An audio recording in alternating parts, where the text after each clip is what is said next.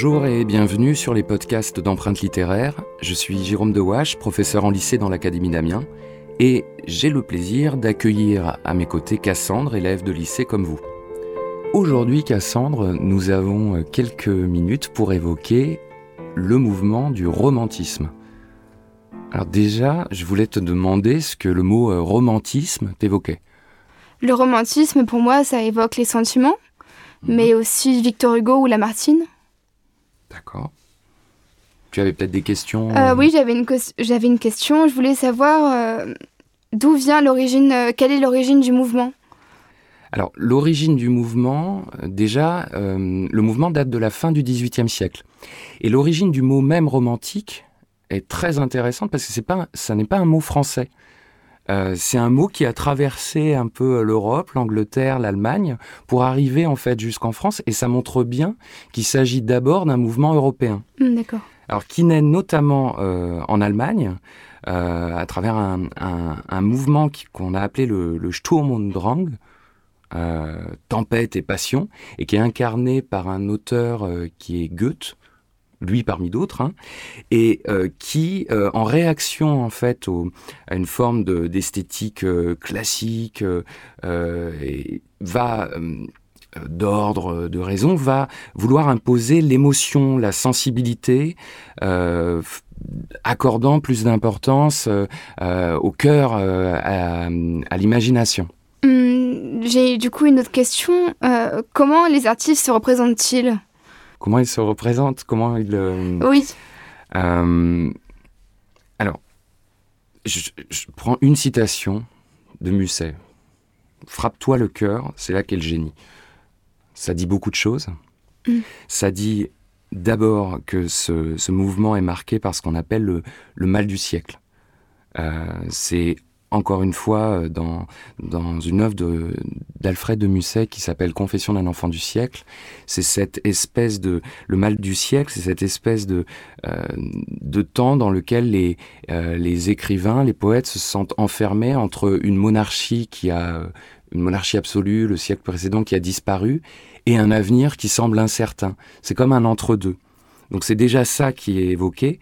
Ensuite, cette fameuse sensibilité, ce moi euh, qui va être euh, exalté, euh, qui va être alors un moi qui est qui est tantôt tantôt exalté, tantôt désenchanté, qui est une écriture très personnelle. L'importance du jeu en fait dans l'écriture. D'accord. Mais comment se comporte le romantique vis-à-vis du monde? Alors, vis-à-vis du monde, euh, alors, chose importante, euh, les romantiques sont des artistes engagés dans leur époque. Mm. Il n'y a, pas pour eux de, de frontière entre l'homme et l'artiste. Dans les mouvements, euh, dans les, les différents bouleversements et mouvements politiques qui ont, qui ont pu euh, jalonner le 19e siècle, il y a leur engagement. Euh, C'est Victor Hugo. Si tu penses par exemple à une œuvre très célèbre comme Les Misérables, Mm. Victor Hugo est un auteur qui s'engage en fait à travers ses œuvres dans euh, euh, la défense d'une certaine, euh, certain idéal de société et la dénonciation en fait d'une certaine misère euh, Oui. sociale très très réelle à l'époque. Euh, il faut penser également à, à Lamartine. Le poète Lamartine est un des, des hommes qui vont faire en fait la, la deuxième révolution et qui vont proclamer la deuxième république en 1848. Donc c'est l'engagement. Et en même temps, euh, à, travers, à travers leurs œuvres, c'est aussi euh, une forme de, euh, de retour à... Pas de retour, mais de d'exaltation de la nature. Qui, on a souvent cette image du poète qui est dans la nature, face à la nature, et qui trouve comme un, refuge en opposition à une civilisation corrompue. C'est aussi, enfin, le recours à, à l'histoire. Le romantisme, c'est aussi la, la naissance du roman historique.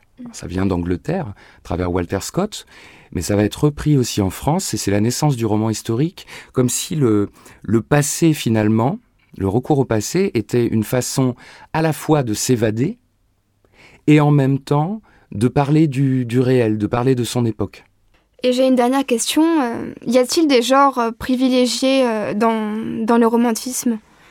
Il y a un genre qu'on a appelé le drame romantique et qui a marqué en fait cette époque. C'est un genre qui est en, en réaction avec le classicisme, avec cette idée euh, y aurait d'un côté euh, euh, la tragédie, de l'autre la comédie. C'est un, le drame romantique, c'est un genre qui dit que finalement la vie, elle est faite à la fois de, tragique, de comique, elle est faite et, qui va être caractérisée par ce mélange des registres.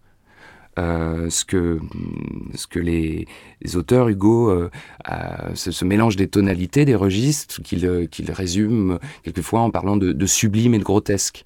Les deux à la fois. Et que finalement la vie, c'est tout ça. Et que le drame romantique doit être l'expression de la vie. Il y a également la poésie lyrique, évidemment, ce jeu euh, omniprésent avec ce rythme euh, irrégulier, euh, ce lien dont, on parlait entre l'homme et la nature, cette expressivité, notamment dans la, dans la phrase, dans la ponctuation, et puis, c'est lié, hein, évidemment, le roman autobiographique. Qui s'incarne à travers, alors au début du siècle, hein, à travers Chateaubriand, et puis ensuite euh, à travers euh, Musset également.